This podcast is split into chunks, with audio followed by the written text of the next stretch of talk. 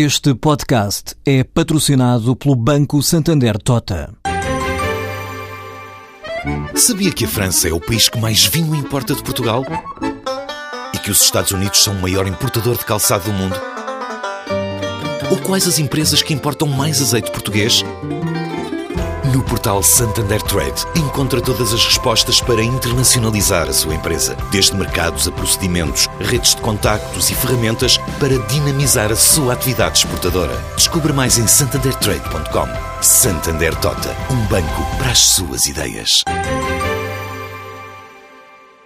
A Motengil fez a expansão do porto peruano de Paita e também vai ter a concessão por 20 anos.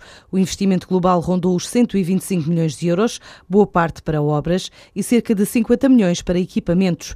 Assim adianta Jorge Balsemão, presidente executivo da construtora portuguesa no Peru. Foi uma obra que teve um investimento global da ordem dos 170 milhões de dólares. É uma obra que, embora tenha tido este investimento agora localizado no tempo, tem nos próximos 20 anos um investimento previsto de mais 100 milhões.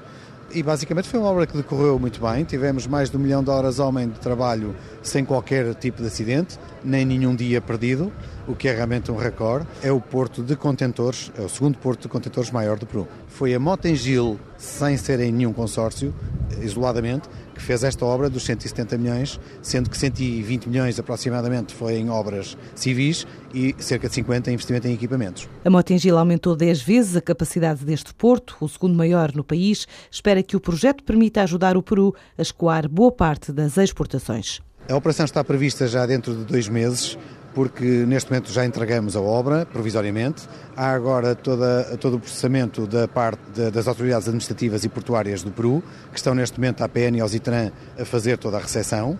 Vão-nos dar uma lista com algumas observações, com certeza. Teremos cerca de 45 dias para regularizar toda a situação. Finalmente há uma última inspeção e, como esperamos, dentro de dois meses deveremos ter pronta a obra para ser inaugurada oficialmente.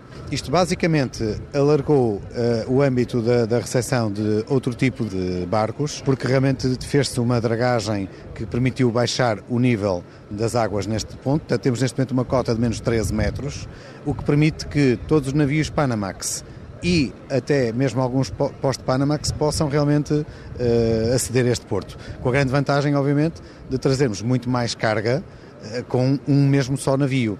Isso, obviamente, vai baixar muito os custos para a operação de transporte de carga, que neste porto, aproveito para esclarecer, que é de quase 95% de exportação. Portanto, é mais um porto de saída do que de entrada.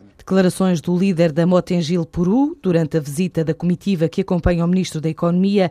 Hoje, Pires de Lima está em Bogotá para uma visita idêntica à Colômbia.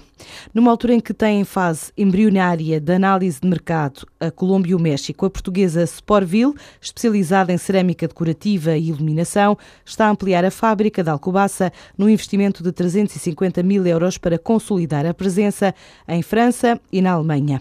A obra está prevista concluir em 2015 2015 e vai permitir aumentar a atual capacidade de produção depois da empresa ter iniciado o processo de saída para o exterior via Espanha, seguindo-se Itália, além de França e Alemanha. Com este investimento e uma faturação anual de 1 milhão de euros, a Sportville prevê crescer 15% por ano até ao final de 2016.